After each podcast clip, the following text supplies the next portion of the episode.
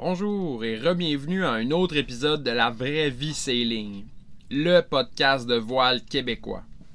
Présenté par la Belle Vie Sailing, une école de voile en Gaspésie l'été et dans les Caraïbes l'hiver. Je m'appelle Adrien et aujourd'hui j'enregistre toujours de Saint-Martin depuis notre voilier Gros Loup en compagnie de mon amiral et chef cuisinière Marie-Pierre. Ensemble, on a décidé de créer le podcast La vraie vie sailing pour vous partager nos aventures en mer et vous faire rencontrer des marins incroyables au cours d'entrevues exclusives. Dans cet épisode, on continue le convoyage de Gros Loup vers Parsebiac en Gaspésie, mais cette fois-ci au départ de Québec, en passant par un remontage, une descente du fleuve parfaite, 45 nœuds de vent sur la côte nord gaspésienne et un mouillage sur le long du rocher percé. Bonne écoute!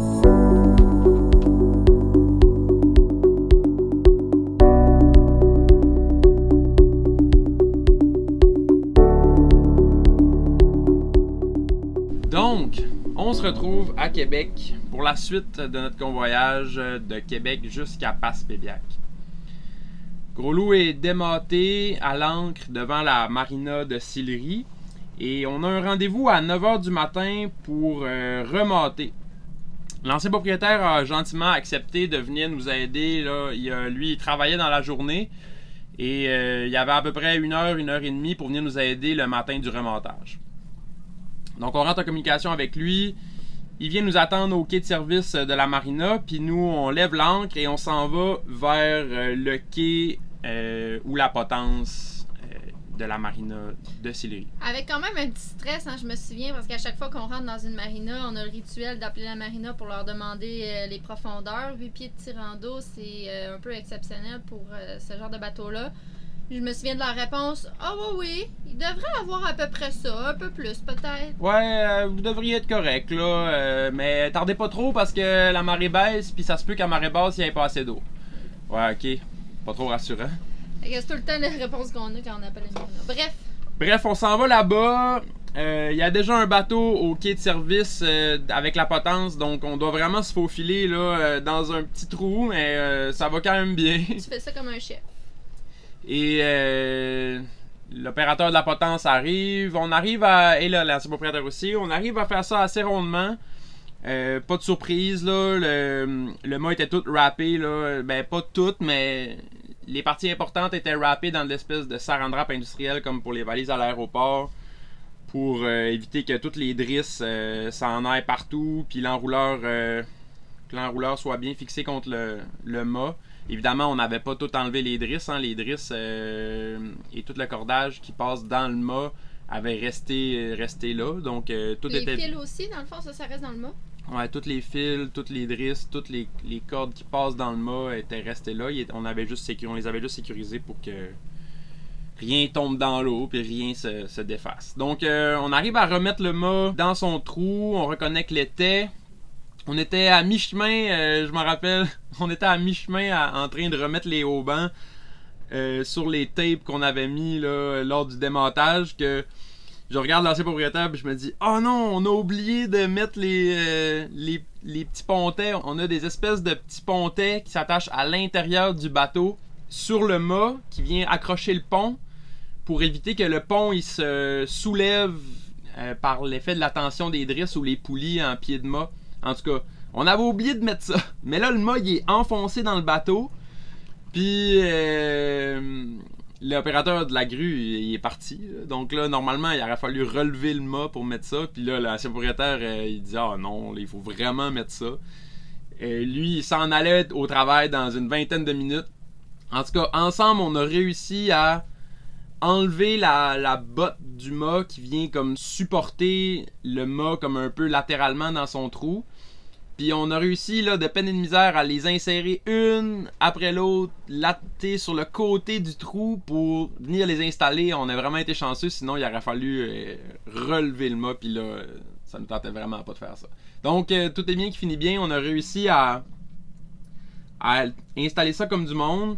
Mais ce qui a créé que euh, l'ancien propriétaire a perdu comme on a perdu comme une demi-heure sur une heure à gérer ça puis finalement il y a beaucoup de choses qu'il a dû nous expliquer un peu à la course euh, dont le dessalinateur je me rappelle euh, c'était comme hey avant que tu partes peux-tu m'e- m'expliquer le, le dessal? Puis euh, il m'a genre expliqué ça sur le coin d'une table en comme une minute et demie. Mais, mais bon, c'était pas si compliqué que ça. Bref, on réinstalle les haubans, on remet, la tension nécessaire, on rattache l'étai, on réattache le patara. Tout se passe bien et euh, on, on voulait pas tarder avec les marées puis tout ça, on voulait pas tarder au, quai de, service de la marina, donc on a relargué les amarres puis on est retourné se mettre à l'ancre euh, juste devant la marina, à côté des, des bouées euh, des moorings.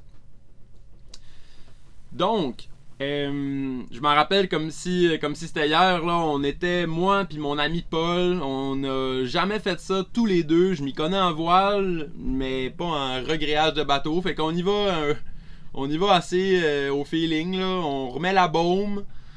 Ensuite, il fallait tout repasser les cordages aux bonnes places. Une chance qu'on avait pris des photos. On avait pris beaucoup de photos. Mon ami Nicolas Gobeil qui, avait, qui nous avait aidé pour faire le convoyage avait eu la bonne idée de prendre plein de photos de comment les, les cordages étaient passés, toutes les bosses de riz, les, euh, les drisses de grande voile, les drisses de, de génois, les drisses euh, pour la trinquette, tout ça. Parce qu'il y en a du cordage sur Il y en a, il y en a à pelleter là, du cordage. Donc, euh, une chance qu'on avait pris ces photos-là, ça nous a vraiment beaucoup aidé. Donc, on réinstalle la baume, on repasse les cordages comme on pensait. Euh, c'est sûr qu'au fil des, des mois qui ont suivi, il y en a quelques-uns que j'ai décidé de changer de place, là. Mais, mais bref, on a remis ça comme on comme c'était supposé. Et là, euh, ça en est suivi euh, de d'Issé le Génois. Et il vantait, là, il vantait comme 25 nœuds dans l'ancrage. Puis là, on imagine deux gars qui essaient de mettre le Génois dans l'ancrage. Ça battait tout bord, tout côté. Euh, sécurise le, Génois avec les deux nœuds de chaise, puis euh, avec les écoutes, pour, pour mettre les écoutes. Puis on, on réussit à hisser ça. Je me rappelle, là, ça a pris comme 3-4 fois là, que au milieu, la, la ralingue sortait de la, de groove du, euh, de l'enrouleur, puis là, ça hissait comme d'un coup de, de 3-4 pieds. Descend, monte, descend, monte, descend, monte. en tout cas, on a réussi. C'est la première fois que j'en, le, genois sur gros loup, qui est vraiment long. Euh, suite à ça, ben, ça a été préparatif pour le départ. La soirée même, euh, on faisait un souper sur Gros Loup. Plein d'amis venaient. Marie-Pierre avait invité ses parents, des amis des parents. Euh, on avait même des amis à nous qui venaient. On allait les chercher en dinghy. Ouais, je me souviens, je travaillais euh, cette première été-là, j'avais décidé de travailler dans les restaurations parce que je savais pas euh, si on allait avoir beaucoup de clients ou, pas avec la Belle Vie Sailing, mais j'avais décidé de prendre congé puis je m'étais tapé un aller-retour pour venir voir Gros Loup à Québec, son arrivée et tout. On c'est là qu'on a popé le champagne, on a fêté à bord. Ce soir-là, je sais pas si tu te souviens, on était euh, au moins 8-10 dans le bateau à fêter, mais Adrien, il était pas autour de la table, tu te souviens? Ouais, ouais, je me souviens de ça. C'était dans, les, dans les derniers préparatifs avant de partir. Puis le bateau était encore. Les toilettes du bateau étaient encore gérées comme sur le lac Champlain. Donc, sur le lac Champlain, c'est interdit de pouvoir jeter la toilette, les eaux noires, dans le lac de quelconque façon. Donc, c'est impossible d'avoir une valve, c'est impossible d'avoir un accès direct. Il faut absolument que toutes les eaux noires aient dans la tank septique, puis que la tank septique puisse être vidée seulement par le passe-pont, par un pump-out. Donc là, on arrive à Québec, c'était installé encore de cette façon-là. Euh, mais je savais que le long du fleuve, puis rendu en Gaspésie, les pump-out, ça se fait assez rare. Donc là, il fallait que j'installe une valve. Donc, euh, je me suis mis genre à bardasser dans les toilettes, puis ça a été. Je pensais que c'était un projet. Là, j'ai eu un beau reminder d'un beau projet de bateau que tu penses qu'il va prendre 15 minutes. Hey, gars, j'ai juste besoin de couper ce tuyau-là, couper ce tuyau-là, puis de mettre une valve, puis. euh, je reconnecte ça, puis ça va prendre une demi-heure. Là, commencer à faire le souper, puis je vais faire ça, puis je vais venir souper avec vous autres après. Wrong. Je me suis retrouvé que tout le monde mangeait des hot dogs sur le pont, puis que moi j'avais les deux mains dans la hum, puis que rien fonctionnait, puis en tout cas, fait que les projets de, pl- de plomberie sur les bateaux là, c'est pas mes préférés là. À chaque fois que je fais de la plomberie, l'électricité ça va, mais à chaque fois que je fais de la plomberie là, t'as aucune place pour travailler, Mais c'est ça surtout, tu hein. te fais que- mal aux doigts. C'est ça surtout, hein. C'est que c'est des petits espaces. Tu travailles dans, dans, dans des raccoins à tout bout de champ. Ça te prend quasiment des miroirs pour travailler. Ouais, exactement. Puis c'est jamais fait comme tu pensais. Bref, c'était vraiment une belle soirée. On a fêté, on a popé le champagne. Toutes les amis, la famille se retrouvaient sur, euh, sur Gros Loup. Adrien, une fois de temps en temps, sortait de sa toilette. Donc, suite à cette belle soirée où j'ai passé la majorité de mon temps dans les toilettes entre deux bouchées de hot dog et une gorgée de champagne, Glamour. Euh, on est parti le lendemain. On avait précédemment fait le plein de fuel parce que dans notre euh, traversée, euh, dans le convoyage du lac Champlain jusqu'à Québec, on avait le mât baissé, donc c'était juste à moteur. Donc, il fallait s'assurer qu'on ait le plein. Et on avait vidé les tanks septiques pour pas avoir de problème de ce côté-là dans notre convoyage. Donc, on était fin prêt. Moi, je me souviens, je suis partie avec ma mère parce que toi, t'avais toute l'avant-midi à remonter, puis toute l'après-midi à préparer, euh, préparer le bateau et tout, tout ce que tu viens de nommer. Fait que je suis partie avec ma mère, puis j'avais fait la grosse épicerie aussi pour la gang. Ouais, ça c'était vraiment super important pour nous. On voulait vraiment pas être pris à arrêter dans les marinas pour faire l'épicerie. On a la chance d'avoir un voilier qui est autonome en énergie avec ses deux gros panneaux solaires et son éolienne et autonome en eau avec son dessalinateur.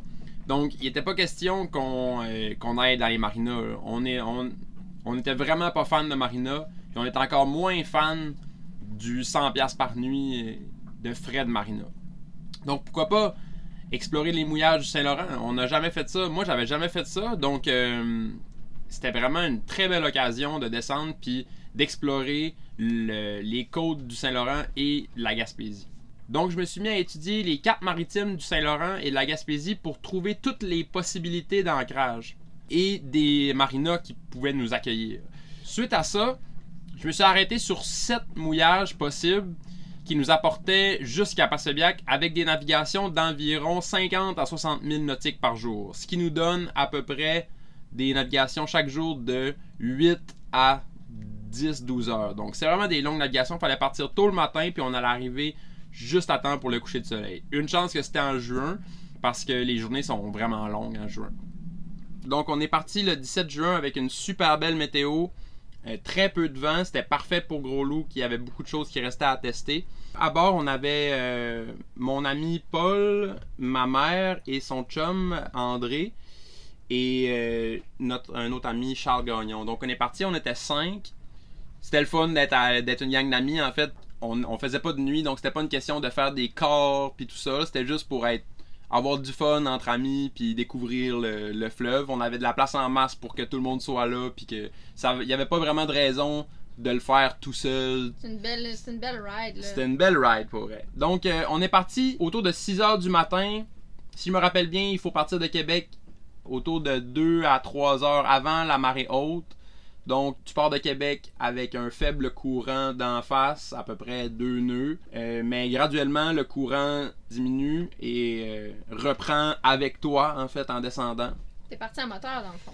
Ouais, donc on est parti à moteur. La première journée, on a fait certainement trois quarts de moteur. L'important, en fait, euh, avec les marées, c'est de d'avoir le courant avec toi quand tu arrives dans, les, dans la traverse Saint-Roch ou dans le, dans le coin là, de, où il y a les gros courants juste avant les low coudes. C'est important de, se timer pour que à ce moment-là, tu aies les bons courants. En milieu d'après-midi, un peu dépassé les low coudes, le vent s'est finalement levé. On avait euh, 10 à 12 nœuds qui euh, soufflaient du nord-est, donc on l'avait direct dans le pif. On s'est mis, euh, ben là c'était l'occasion rêvée, on a levé les voiles pour la première fois sur Gros Loup. Vous auriez dû voir ma face quand on a levé les voiles pour la première fois, on tripait tellement, j'étais avec Charles dehors. Puis euh, lever les voiles pour la première fois sur Gros Loup euh, au milieu du fleuve, c'était vraiment quelque chose de spécial. On s'est mis à, à taquer, à faire à louvoyer en fait euh, vers, vers Port-au-Percy, notre destination. Et là, euh, là, on tripait à l'intérieur. C'était la première fois que, que ça agitait depuis, depuis toujours en fait là. Fait qu'on a découvert qu'il y avait pas mal de choses qui étaient mal rangées. Depuis, euh, depuis que le voilier était dans l'eau, il a fait la première partie avec le mât baissé. Puis depuis qu'on était parti de Québec, euh, on n'avait pas mis les voiles, donc euh, il n'y avait pas eu de gîte. Mais là, le vent s'est mis à se lever, puis il soufflait 15 nœuds, 17 nœuds, rafale à 20 nœuds. Le monde qui relaxait en dedans euh, se met, sortait dehors parce qu'il se demandait qu'est-ce qui se passait, si tout allait toujours bien, le voilier gitait à mort. c'est quand euh, j'ai eu l'idée de, prendre un riz que je regardais la voile, puis je me suis dit, j'ai regardé Charles, mon chumé, puis j'ai dit, hey, on a oublié de passer les bosses de riz. fait que là, euh, on, se on se ramassait avec une pleine grande voile, pas de manière de prendre des riz, fait qu'on s'est dit, oh là, ça, avant que ça dégénère, on va, euh, on va passer ça comme du monde. Fait qu'on a affalé la voile, on a enroulé le génois, on s'est remis au moteur face au vent. De toute façon, le, courant commençait à se lever contre nous. Puis euh, on avançait presque plus vers notre destination. Donc on s'est remis à moteur, on a passé les bosses de riz comme du monde. Puis euh, là est venue la décision de est-ce qu'on est capable de se rendre à Port-au-Percy, puis est-ce qu'on ça va être sécuritaire de s'ancrer là pour la nuit avec la météo qu'on a, puis la météo qui annonce cette nuit, ou on arrête à Capaleg. Capaleg, c'est un port refuge le long euh, du fleuve Saint-Laurent, puis eux autres ils ont de l'eau en masse, ils ont tout le temps une belle capacité d'accueil. Donc, on a pesé le pour et le contre. Aller à Port-au-Percy, c'était au moins deux heures de plus. Et euh, avec la météo qui annonçait le vent nord-est qui continuait dans la nuit, mais qui allait s'affaiblir dans la nuit, on a décidé d'y aller. La question se posait tout de même parce que si on allait à Port-au-Percy, on allait arriver euh, autour de 6h30 du soir, peut-être même 7h, si on continuait à moteur parce que là, le courant était contre nous. Et euh, en fait, il n'y avait pas vraiment de solution euh, autre. Si, on décidait de se rendre à Port-au-Percy, c'est parce qu'on pensait vraiment qu'on pouvait s'ancrer là-bas. Sinon, il fallait retourner sur nos pas puis revenir à Capalais. Donc, on a pris le, on a pris le guess et euh, ça a payé parce que quand on est arrivé à Port-au-Percy, là, on a vu que c'était vraiment, vraiment beau c'est pas un mouillage qui est, facile. Une chance qu'il n'y avait personne d'autre. Le mouillage est vraiment pas gros. Et le fond est en roche. Donc, en arrivant, j'ai fait 2-3 cercles avec le bateau pour évaluer les profondeurs. Deux, trois fois, je me suis fait des sauts où la profondeur passait de 40 pieds à 15 pieds, 12 pieds vraiment vite. Donc, euh, on ne pouvait pas trop aller proche du bord. Euh, la première fois qu'on a, essayé de mettre l'encre, ça grattait avec aucune tenue. On a remonté l'encre, on l'a mis une deuxième fois, grattait encore, ça chassait, on n'avait aucune tenue. La troisième fois, là, j'ai décidé de, mettre toute la chaîne. Donc, on a lancé en reculant tranquillement, on, a laissé aller les 170 pieds de chaîne qu'on avait à bord. Et tranquillement sur le reculon pour vraiment donner la chance à l'encre de pas juste sauter sur les roches, mais de pouvoir s'accrocher sur la moindre petite craque pour pouvoir prendre une tenue. Et ça a fonctionné en fait. Euh, dès que on a senti le bateau rebondir sur l'ancre, on a remonté par la suite la chaîne jusqu'à environ 100 pieds pour avoir la bonne touée pour la nuit. Disons que j'ai pas dormi beaucoup cette nuit-là. C'était un de mes premiers ancrages sur le fleuve avec Gros Loup qui tenait vraiment coup-ci, coup-ça, mais au moins, il n'y a pas eu beaucoup de vent. Euh, ça n'a pas soufflé du tout dans la nuit, en fait.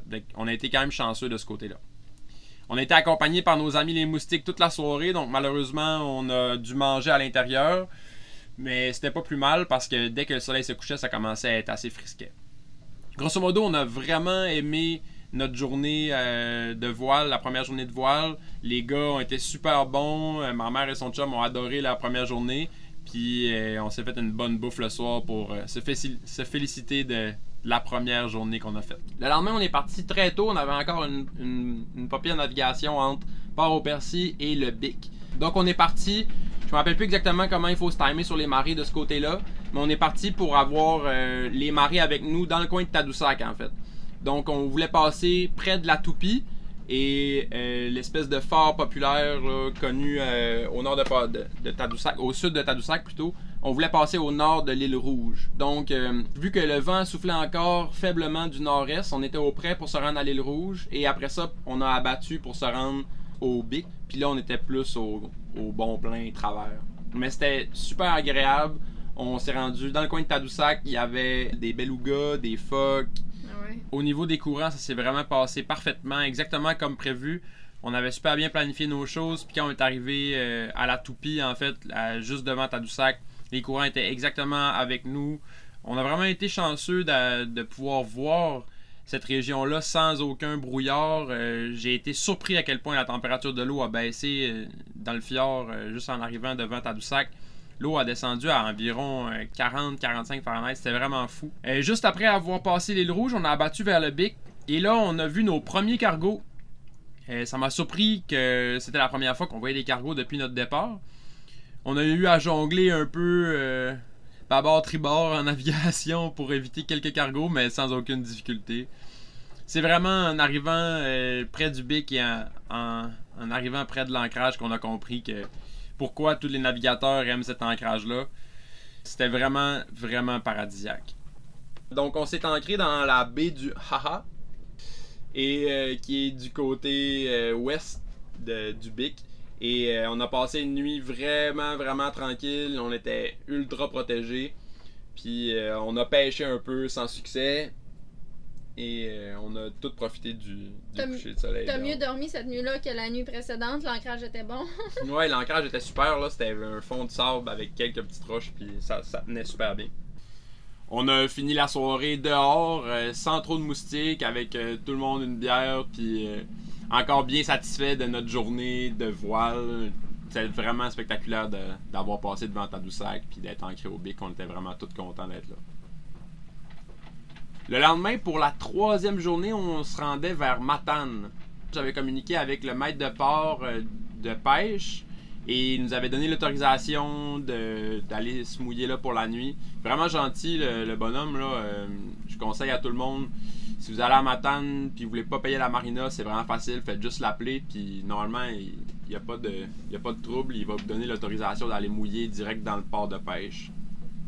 Donc, on avait une journée quand même assez longue encore et euh, on a commencé la, journée en quittant le Bic en longeant l'île euh, au large de Rimouski. On est passé devant la marina. C'était drôle parce que ma grand-mère était dans son appartement à Rimouski puis elle, nous faisait des bye-bye pendant qu'on passait devant Rimouski. Ça, c'était pas pire. Puis on l'avait au téléphone en même temps. On a commencé en essayant de lever les voiles, puis euh, on a taqué au large, on est revenu vers la côte. Mais au milieu de la journée, on s'est rendu compte qu'avec le vent, on allait, le vent faible, on n'allait pas se rendre à Matane à temps. Donc on a fini la, fin de l'après-midi, on a fini ça à moteur le long de la côte. C'était quand même confortable. L'entrée pour le, gros port de pêche à Matane, c'était vraiment facile. Euh, c'était évident la place où on devait aller se mouiller. Là, on s'est ancré euh, le long des, roches euh, du côté nord. Et comme ça, tu laisses la place aux pêcheurs pour sortir et, euh, au, traversier, en fait, là, si euh, le traversier a besoin de passer. Le lendemain matin, à Matane, on avait un échange d'équipiers. Donc, on s'est levé dans une grosse brume euh, classique Matane et je suis parti avec l'annexe pour aller déposer Charles et prendre Lucas. Donc, euh, avec notre nouvel équipier, on est parti euh, le matin quand même assez tôt, vers 7h30, 8h, pour une navigation très optimiste vers Mont-Saint-Pierre. Quelques minutes après avoir quitté la marina, il m'est arrivé toute qu'une expérience de voile. Disons que j'en ai ressorti euh, assez grandi. Je vous explique. Lucas était nouveau à bord, puis on, on rentre automatiquement dans une discussion de présentation, puis de pourquoi on est un jeune couple qui vient de s'acheter un voilier aussi gros, puis c'est quoi notre projet. Et là, je vous rappelle qu'on est dans la grosse brume. Paul est en avant en train de faire de la corne de brume, puis euh, de faire une vigie pour savoir s'il n'y a pas des bateaux de pêcheurs qui sont en train de rentrer dans la marina. Et euh, nous, ben, on s'en va vers le large pour euh, voir si la brume peut se dissiper au large un peu. À peu près 15 minutes plus tard, j'entends l'alarme de profondeur de 12 pieds que je m'étais fixé sur mon profondimètre sonner. Je me penche, je vois 12 pieds sur mon profondimètre. Je comprends pas trop. Je me lève les yeux puis je vois dans la brume des ombrages de la marina.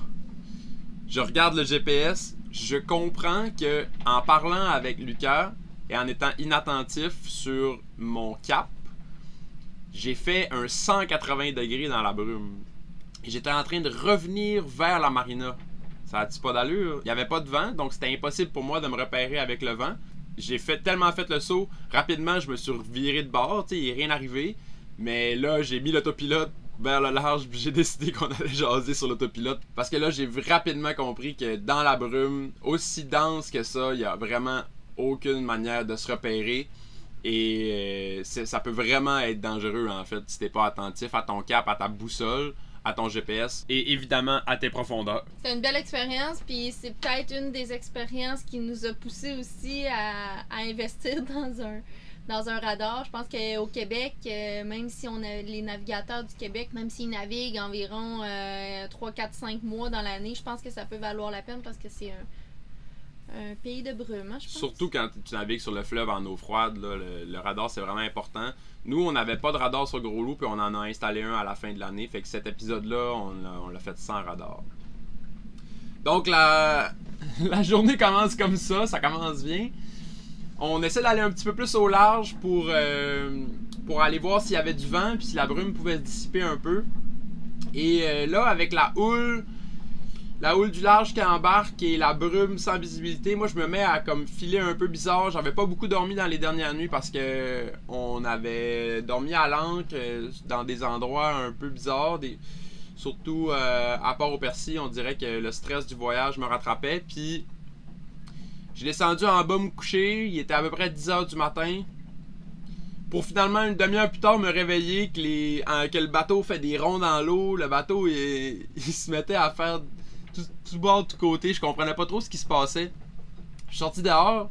Puis il y avait une défense qui était tombée à l'eau. En fait, le- les, défenses, c'est les bouées pour te protéger quand t'es OK. Ben nous, on les avait toutes enlevées, puis on les avait attachées sur le pont arrière. Puis il y en a une que le nœud s'était défait, donc il était tombé dans l'eau. Une chance que André, le chum à ma mère, l'avait vu, puis on a, euh, ils ont viré de bord, puis là, ça a pris comme trois, deux, trois tours pour la l'attraper. Ils ont réussi? Ils ont fini par réussir à l'attraper, mais c'est parce que là, t'as une défense, il y a un bout dans l'eau.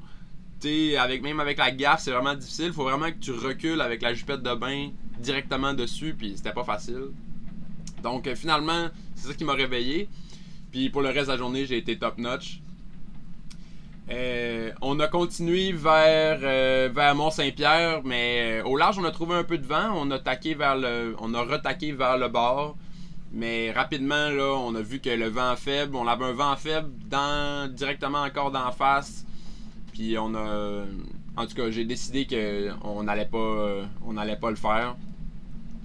On s'est donc retourné vers Saint-Anne-des-Monts. J'ai appelé la marina de Saint-Anne-des-Monts.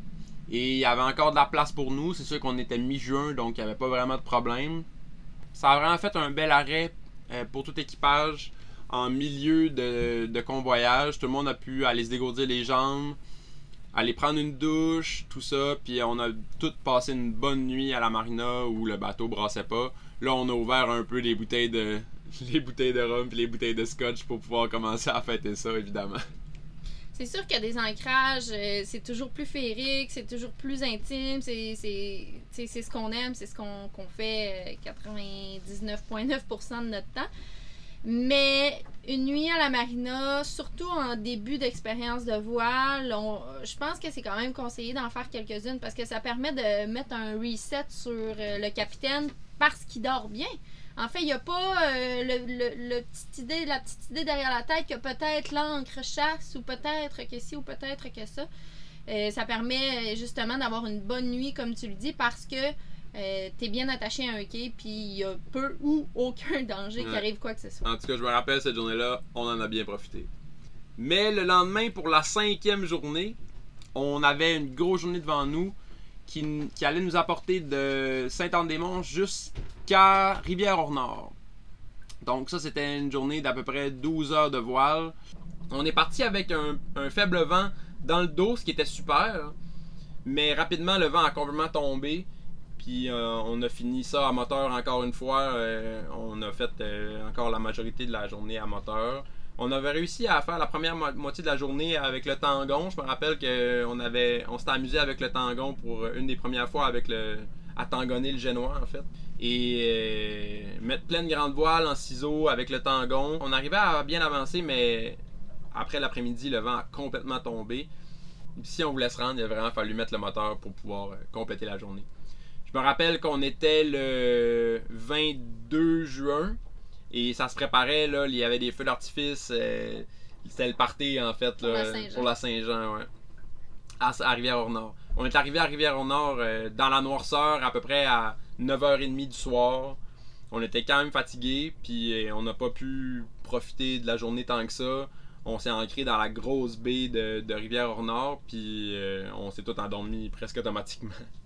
L'ancrage était bon? L'ancrage était super. À Rivière-au-Nord, il n'y a vraiment aucun problème avec l'ancrage. Euh, c'est vraiment super protégé. C'est comme de la grosse vase partout, puis ça tient vraiment bien. Puis il y a de la place, là. C'était vraiment, y a une des places de tout le voyage euh, que ça ne me dérangeait pas d'arriver à 9h le soir, c'était à Rivière-au-Nord. Le lendemain, j'avais une bonne décision à prendre euh, parce qu'il y avait des gros vents qui soufflaient. C'était prévu depuis, euh, depuis, le départ. En fait, on se demandait si on allait les, les prendre ou pas. Mais il y avait. Le vent avait tourné en fait au nord-ouest. Ouest-nord-ouest.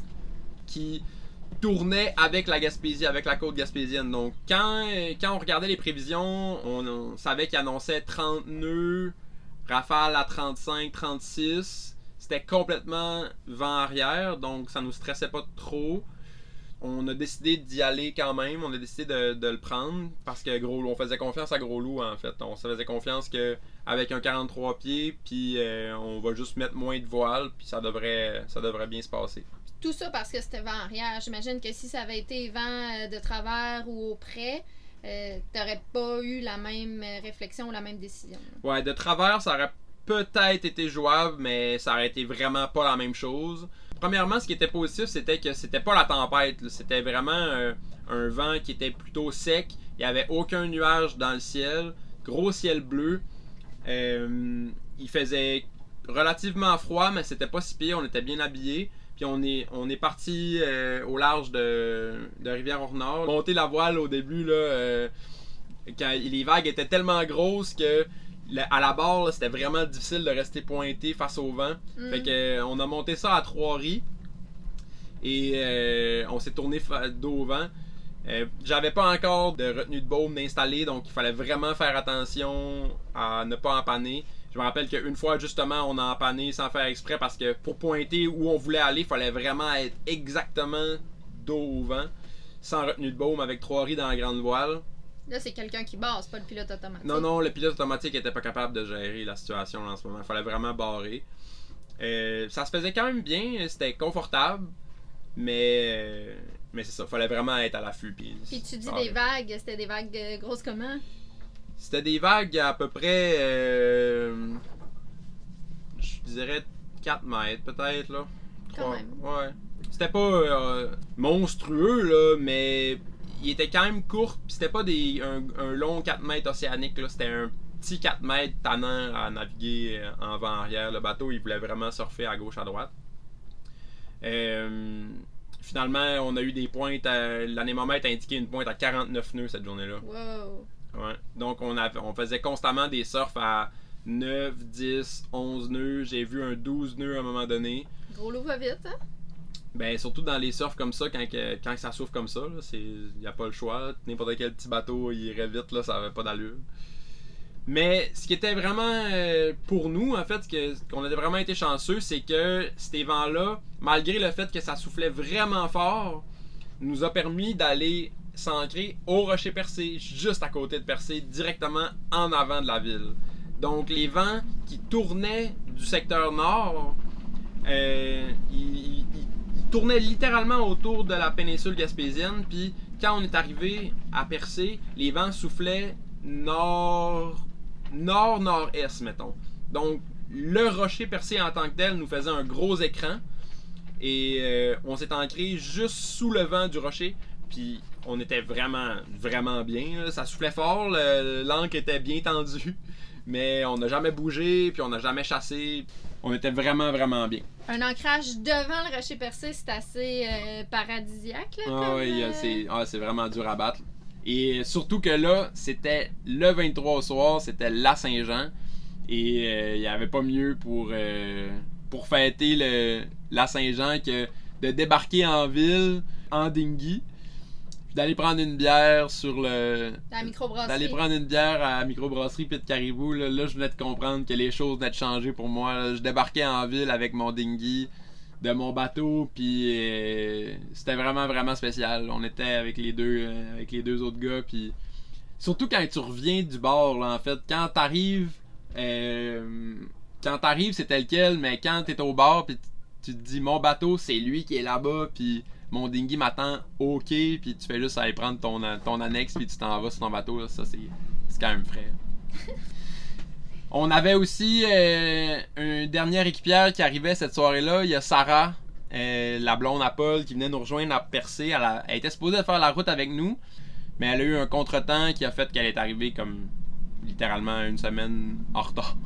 Ben, c'est une belle place pour arriver. Mais ouais, c'est ça. Donc, euh, elle est arrivée, elle a pris une bière avec nous, puis on l'a ramenée au bateau avec le dinghy. Donc, elle, pour elle, c'était euh, une belle expérience, je pense, d'arriver sur le bateau directement en dinghy. C'était cool. Euh, le lendemain, on est parti avec une super belle météo, puis encore une fois avec un léger vent nord-est. On était au grand largue. Et euh, on a pu se rendre à Passebiac euh, sous voile. C'était vraiment super. Encore une fois, une belle journée, ciel bleu. On n'a pas trop pris le moteur, si je me rappelle bien, cette journée-là. C'était vraiment cool. Puis euh, on est arrivé avec tout le monde qui nous attendait au quai. Marie-Pierre qui était sur les roches, qui prenait une photo de nous quand on, arrivait à la marina. Tout le monde était là pour nous accueillir à la marina. Enfin, Gros Loup était arrivé à Passepébiac depuis son long convoyage du lac Champlain avec un mât et euh, les douanes payées, transporté jusque-là, prêt à, à débuter sa saison de estivale 2019. C'était vraiment spécial de, de voir tout le monde, puis de que tout le monde vienne visiter le bateau, puis on avait on l'avait fait. On, on s'était rendu à Passepébiac euh, avec notre nouveau bateau au, au départ du lac Champlain.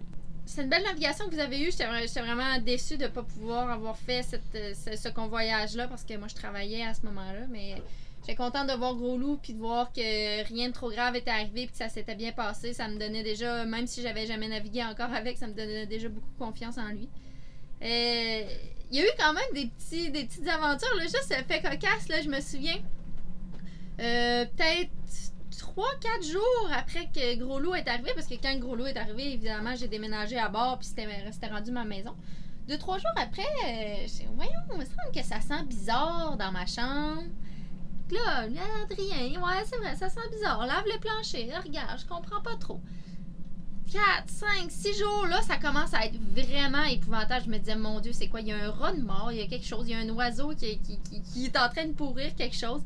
Et là, je décide d'investiguer un peu plus loin. Je regarde dans les armoires, je regarde partout, partout. Et là, je décide de lever les planchers. Et là, qu'est-ce que je découvre pas?